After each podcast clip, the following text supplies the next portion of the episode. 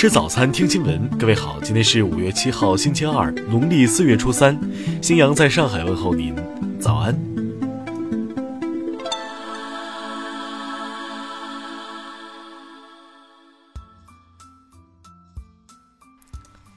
首先来关注头条消息：台湾是中国不可分割的一部分。日前，国民党二零二零参选人郭台铭的这番话在岛内被多家媒体报道。岛内绿媒《自由时报》报道称，郭台铭在本月初会见特朗普后说出了上述言论。报道称，当时郭台铭全程捧着妈祖神像说：“从神明来看，我们百分之百同意台湾是中国不可切割的一部分。”但他是中华民族，应该这样讲：中华民族底下有两个。报道提到，郭台铭并未再说明两个什么。对此，亲独派的三立新闻网建议，国安局直接以叛国罪把郭台铭抓走，或撤销他的台湾国籍，遣送大陆。据中央社报道，昨天台陆委会针对郭台铭的言论批评称，请郭董不要在国际社会传达错误讯息。听新闻早餐知天下大事。外交部发言人耿爽就昨天美国军舰再次擅闯南沙一事表示，中国海军依法对美舰进行了识别查证，并予以警告驱离。国家发改委发展战略和规划司司长陈亚军昨天表示，绝不能搞选择性落户，放宽落户不等于放松对房地产的调控，并不是放弃对人口的因城施策。国考补录昨天进入报名阶段，八号十八点前均可提交调剂申请。据统计，本次国考补录涉及九百余个空缺职位，共计补录三千零四十六人。昨天，央行决定从五月十五号开始，对聚焦当地、服务县区的中小银行实行较低的优惠存款准备金率，释放长期资金约两千八百亿元。德国一家专利数据库公司近日发布的数据显示，中国已成为全球持有 5G 通信网络专利数量最多的国家，所占比是美国的两倍多。二零一八年，中国出生人口一千五百二十三万人，出生率为千分之十点九四，较上年减少约两百万，连续第二年下降，创一九六一年以来最低水平。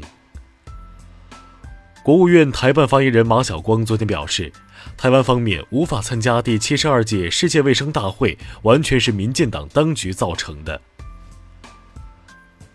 目前，中国茶叶种植面积已达两百九十多万公顷，占全球面积的百分之六十一左右，茶产量达到二百六十一万吨，居世界第一，占全球产量的百分之四十五。下面来关注国际方面。昨天，英国梅根王妃诞下一名男婴，为她与哈里王子的第一个孩子。这个孩子同时也成为英国王位的第七顺位继承人。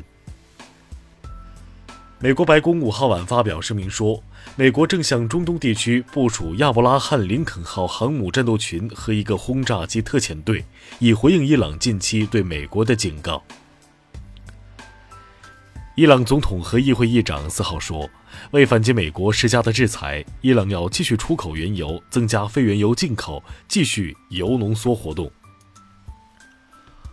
俄罗斯外长拉夫罗夫五号表示，俄方坚定支持委内瑞拉总统马杜罗领导的合法政府，谴责美国策动为境内政变。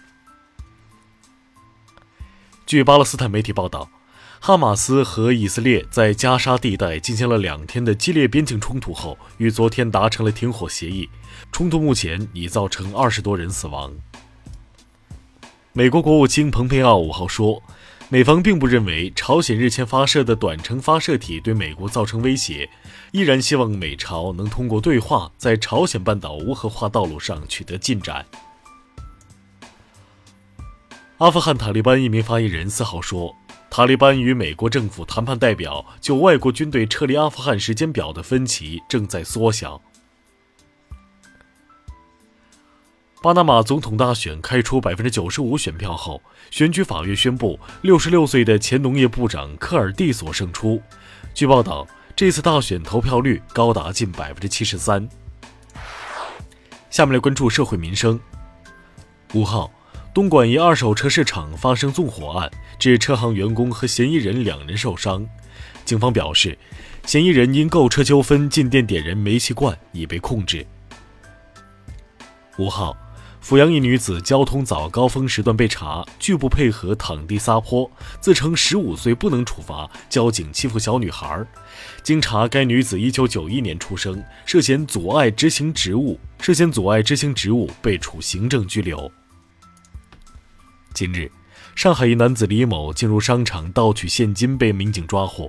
经统计，在作案的两小时里，李某共换装七次，其交代频频换装是为混淆侦查。